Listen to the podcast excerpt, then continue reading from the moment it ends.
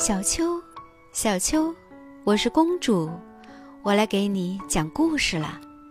今天的故事名字叫做《公牛和青蛙》。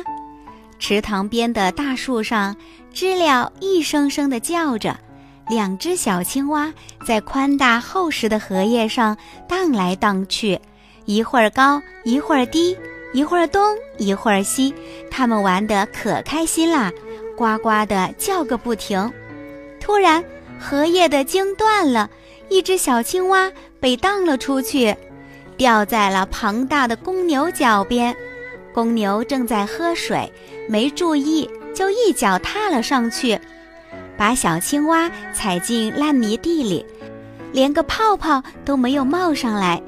另一只小青蛙吓坏了，飞快地逃回了家，呜呜地向妈妈哭道：“妈妈，哥哥被一只很大的怪兽踩死了。”青蛙妈妈不知道公牛到底有多大，就深深地吸了一口气。